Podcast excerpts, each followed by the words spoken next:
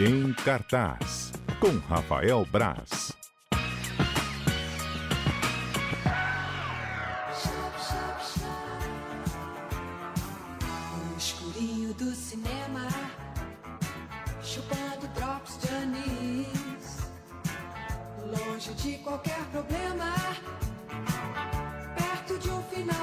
Rafael Braz, você conhece uma equipe mais original e criativa do que a nossa? Pensar nessa música da Rita Lee pra falar de cinema? Hein? Fala a verdade.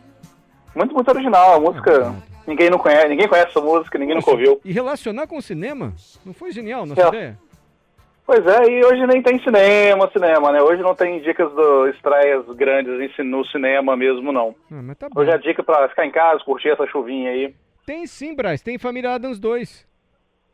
Não assisti, então não, Então. não, não, não falo sobre produções que eu não assisti. Não por falta de vontade mesmo, né? Porque não. A distribuidora, no caso mesmo, não, não disponibilizou o filme pra eu ver antes. Não, não, só tô dizendo que tem. Tá? Se, se tivesse disponibilizado, eu, teria, eu estaria falando, eu faço isso normalmente. Você trabalha demais, Braz. Braz, olha só, o Adalberto Cordeiro falou: Mário, essa série, Sete Prisioneiros, é demais. Aí o Pedro falou: Adalberto, não é série, é o filme Sete Prisioneiros, filme brasileiro.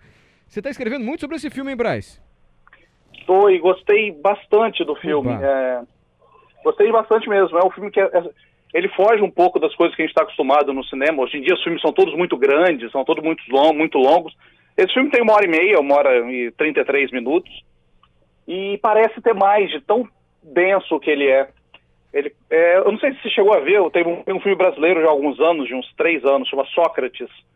Que é um, um filmaço muito legal Vi. e que é do Alexandre Morato, esse diretor. E também tem o Christian Malheiros, que é o menino do Sintonia, né? A gente até falou outro dia sobre ele também, o Nando. Sim. E esse filme reúne os dois de novo para falar sobre tráfico humano, trabalho escravo nos dias análogos à escravidão, né? Que falam hoje. Nos dias de hoje mesmo. Ele conta a história de um menino que sai do interior de São Paulo, junto com outros meninos, para chegar em São Paulo com promessas de várias coisas. Chega lá, eles chegam com uma dívida impagável e tem que ficar trabalhando sem receber nada para um num ferro velho para um cara que é o personagem do Rodrigo Santoro. Uhum. E só que aos, aos poucos o Matheus, que é esse menino, o Christian Malheiros, ele vai percebendo uma chance de sair dali. Só que ele vai ter que fazer algumas coisas não muito, vai ter que tomar fazer algumas escolhas não muito aceitáveis, né, não muito éticas para sair daquela situação. Sim. E o filme vai vendo isso, ele vai espelhando o, o Luca, né, que é o, o, o chefe deles lá, o cara que escraviza eles, no Matheus. E vai. É um filme muito duro, muito duro, porque ele é, ele é pesado e nos faz questionar o que faríamos naquela situação também. Mas é um filme muito legal. As atuações do Rodrigo Santoro e do Christian Malheiro são ótimas, a direção do Alexandre Morato também é muito legal. Vale muito a pena, estreou hoje na Netflix. Ah, estreou hoje. Sete Prisioneiros é o nome desse filme. e Rafael Braz adorou.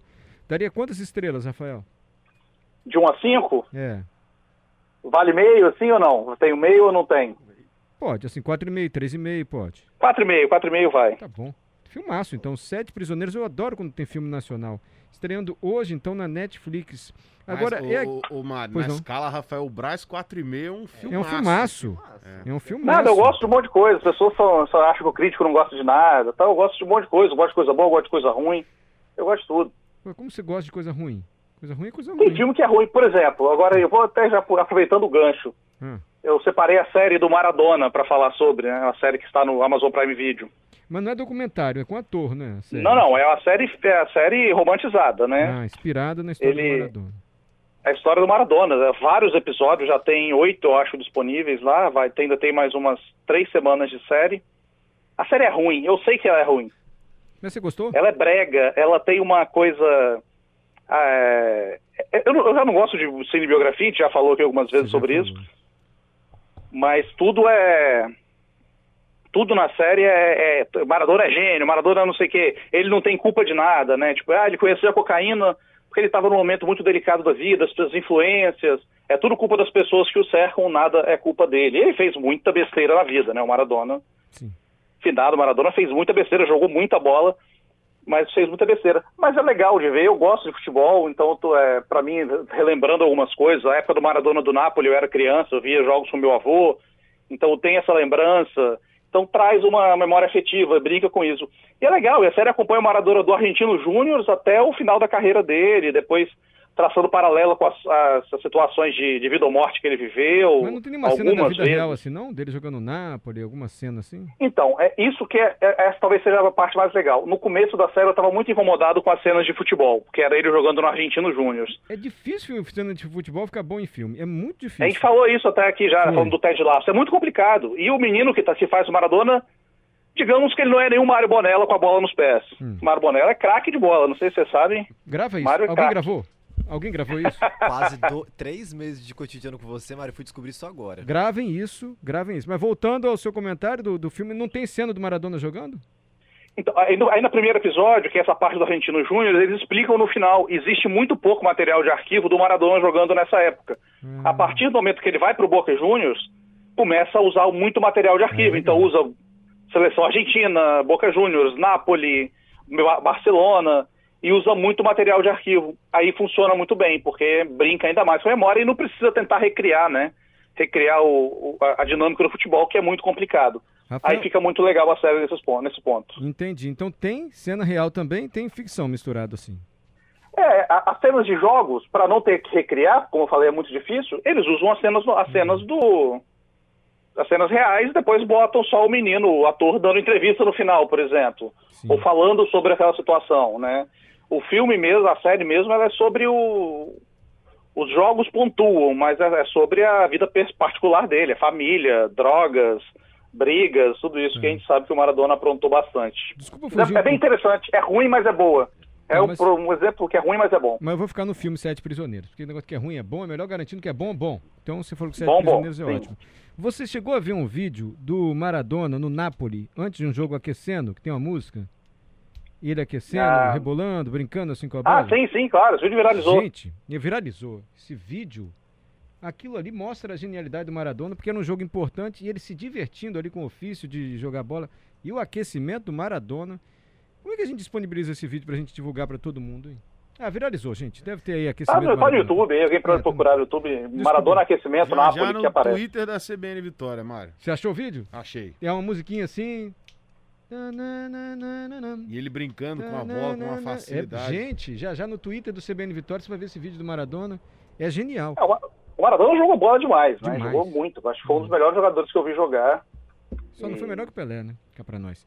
E o É, esse alerta eu- ver- Ah, diga, diga Braz, perdão. Eu falo pra mim, eu, eu, como bom flamenguista, pra mim não foi melhor que o Zico, Não. até de carreira, de longevidade mesmo.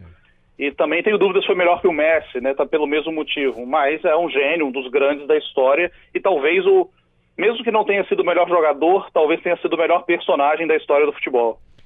Braz, e esse alerta vermelho, isso é muito manjado essa história. Eu passei o olho aqui no, no resumo que o Adalberto passou, agentes do FBI perseguem um ladrão de arte, que é muito procurado. Aí ele se alia ao ladrão para procurar outra pessoa, isso é manjado essa história. É Roteiro exatamente manjadão, isso. Não é? O filme é exatamente isso, é manjado. Ah, então. É, ele, ele parece um recorte de várias várias coisas que deram certo em outros filmes. Sei. Ah, tem aquela sequência de ação que deu certo no Indiana Jones, vamos trazer pra cá. Tem aquela sequência de ação que funciona no Uncharted, que é um jogo que é parecido com a premissa parecida. Vamos levar pra tela. Ele parece vários recortes elencados no roteiro que é sustentado pelos atores, porque são é o, o The Rock, né, o Dwayne Johnson, o Ryan Reynolds e a Gal Gadot, que é a Mulher Maravilha. Então são atores de muito destaque, atores de muito renome. É o filme mais caro da história da Netflix Nossa. o que não faz nem de longe que seja o melhor, porque é um filme é um bom temperatura máxima ali, um bom filme de domingo à tarde. Eu falo que é um filme que talvez funcione melhor para quem não não consuma tanto cinema ou filmes, né? Cinema eu digo de filmes e séries em geral. Só pra gente ter uma Por quê? referência, assim, você deu 4,5 pro filme brasileiro, Sete Prisioneiros. 0 a 5, Brasil 4,5 pra Sete Prisioneiros. Pra esse filme Alerta Vermelho da Netflix. Um 3 tá de bom tamanho. Ah, então nota boa. Você tá benevolente, Braz. Não, porque ele é divertido, eu acho que ele funciona bem. Eu sou chato, eu tenho muita referência de, dessas coisas, né? A gente tem, que a gente consome, a gente estuda. É. Eu, eu vejo aquilo, ele já, já me remete a outra coisa. Então, é, para mim, eu acho que não funciona tanto, mas eu acho que ele pode funcionar para quem.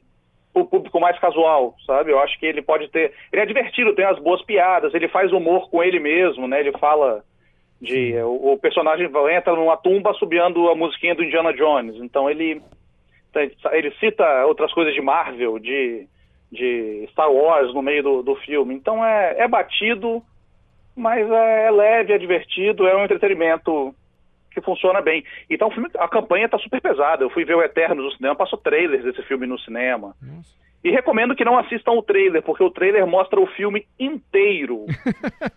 o trailer deve ter uns três minutos, é um trailer gigante. E mostra o filme inteiro. Esse é o Braz que a gente conhece, rapaz. E agora sim, Braz. Braz, Sara quer fazer uma pergunta pra você. O que, que você Pô, achou pois de é. Mother? Qual Mother? Tem alguns. Eu não sei, botou Mother mãe aqui, não sei qual. A Sara quer saber. Eu tem, um- tem porque o Mother de mãe mesmo, tá? É? É, Mother. Sara, Tem o Mother do- especifica- Tem que ser mais específico. O Braz não sabe do qual você tá falando, não, Sara.